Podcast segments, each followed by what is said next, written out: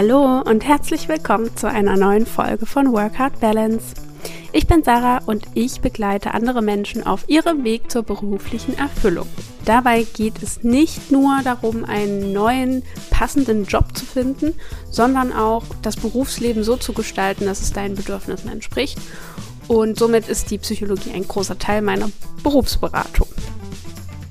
In der heutigen Folge möchte ich mit dir ein paar Schritte teilen, was du tun kannst, wenn dir Selbstfürsorge schwerfällt. Denn Selbstfürsorge ist gerade im Umgang mit Stress ein Schlüsselfaktor, würde ich mal sagen.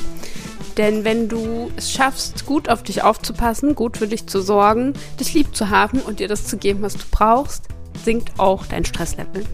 Ich weiß aber auch, dass das vielen von euch schwerfällt, ähm, das aktiv einzuplanen und sich da auch dran zu halten.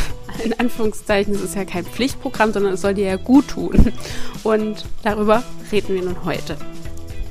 Also in der Umfrage bei Instagram habt ihr abgestimmt und angegeben, die meisten von euch zumindest, dass es euch schwerfällt, Me-Time, also Selbstfürsorgezeit einzuplanen, euch daran zu halten und ihr auch nicht so ganz genau wisst, was ihr jetzt alles tun könnt bei Stress.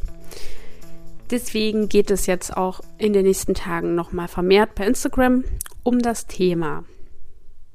Was kannst du nun also machen, wenn es dir schwerfällt, Zeit für dich selbst einzuplanen?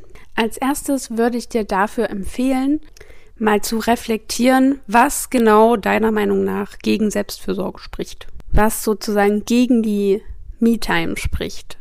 Also was hält dich denn davon ab, das so einzuplanen, dass es dir gut tut? Und beantwortet dir diese Fragen am besten auch wieder schriftlich, weil da sind wir gezwungen, wenn wir es aufschreiben, die ganzen Sachen zu Ende zu denken und kommen dann eher auf den Kernpunkt der Gedanken, als wenn wir einfach nur darüber nachdenken. Also schreib's sehr gern einfach alles mal auf, was dir dazu in den Sinn kommt. Kannst auch einfach ein Brainstorming machen oder du schreibst einen Fließtext runter. Also was hält dich denn davon ab? Was denkst du über Selbstfürsorge oder was denkst du auch über andere Menschen, die das machen? Was nämlich sein kann, dass da jetzt bei dir so ein paar Dinge rauskommen, die dir zeigen, dass Selbstfürsorge etwas Negatives ist dass du spezielle Überzeugungen zu dem Thema hast und dass es dann möglicherweise an der Zeit sein könnte, sich diese Überzeugungen mal anzuschauen. Aber im ersten Schritt geht es jetzt darum, dass du sie dir erstmal bewusst machst und guckst, was spricht denn eigentlich dagegen. Im zweiten Schritt geht es dann darum, diese Aussagen mal zu prüfen. Also du hast jetzt gesammelt, was alles dagegen spricht und jetzt schau mal, inwiefern du dir sicher sein kannst, dass das auch wirklich tausendprozentig so ist, wie du das da aufgeschrieben hast. Denn wenn da jetzt sowas steht wie, ich habe keine Zeit dafür, um mir mal 30 Minuten für mich einzuplanen. Oder ich habe zu viel zu tun, ich muss mich um meine Familie kümmern. Und das kann natürlich sein. Aber dann möchte ich an der Stelle einfach mal anregend mitgeben, bist du dir denn sicher, dass deine Familie das in der Zeit, wenn du sagst, du willst 30 Minuten oder eine Stunde für dich haben jetzt zum Feierabend, dann wirklich das nicht hinkriegen würde, dir diese Zeit einzuräumen? Bist du dir da sicher? Und gäbe es vielleicht die Möglichkeit, das erstmal mit denen zu besprechen und gegebenenfalls das so zu organisieren, dass es einfach möglich wird? Und wenn bei dir da jetzt so ein Triggermoment stattgefunden hat, also wenn du jetzt da ein ungutes Gefühl bekommst, wenn ich sowas sage und behaupte, dann schreib auch das gerne mal ausformuliert auf. Also was hast du jetzt in dem Moment gefühlt? Welche Gedanken kamen da hoch? Vielleicht auch welche Widerstände, also welche Abwehrhaltung hast du dadurch eingenommen?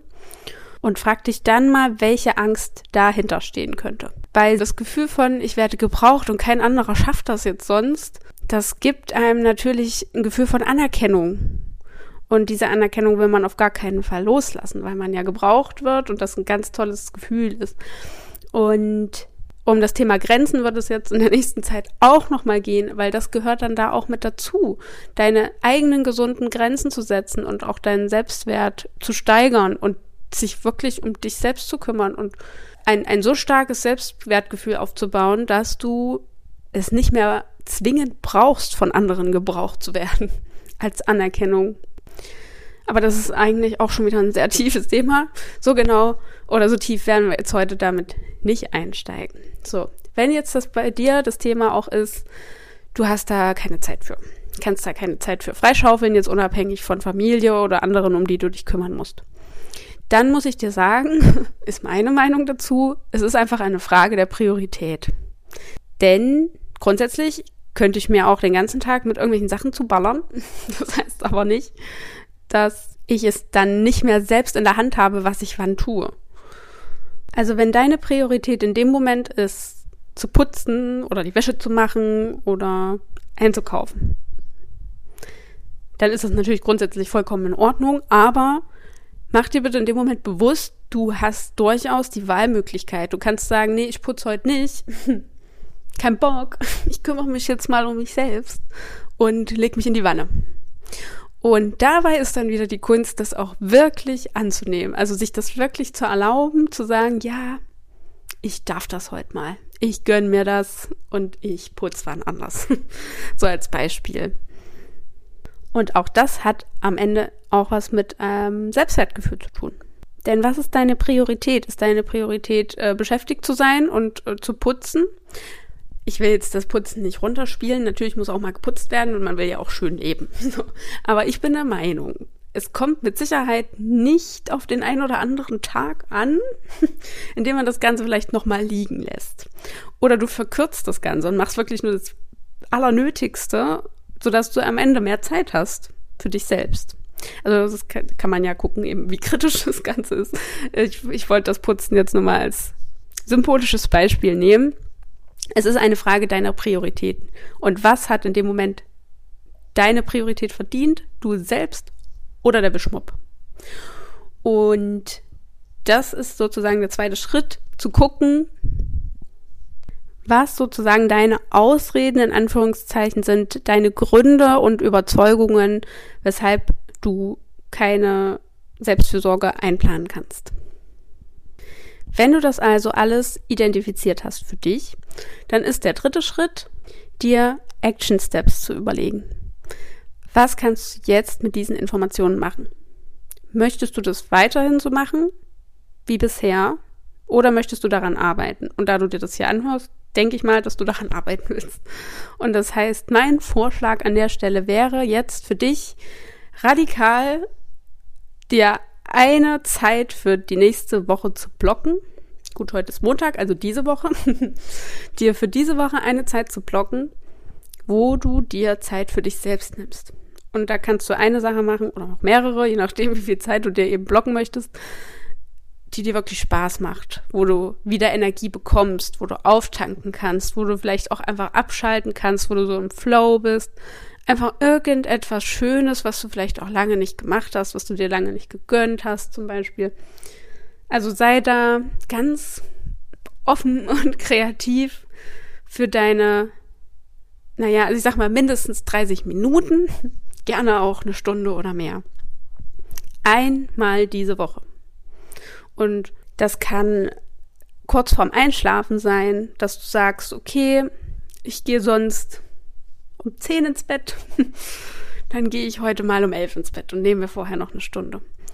Oder morgens stehst früher auf und gibst dir da nochmal Zeit für dich, weil du gerne ein Buch lesen willst oder in die Badewanne möchtest oder nochmal Sport machen möchtest. Was auch immer du eben machen willst. Also versuche das diese Woche mal zu deiner Priorität zu machen. Einmal diese Woche nur Zeit für dich. Und wenn ich sage nur Zeit für dich, dann meine ich, du kannst natürlich dich auch mit Freunden treffen und irgendwas äh, Soziales machen mit anderen in Kommunikation. Das, das gehört da dazu. Wenn dir das Kraft gibt, dann ist das auch, auch eine Sache, die, ähm, die, die du durchaus machen kannst.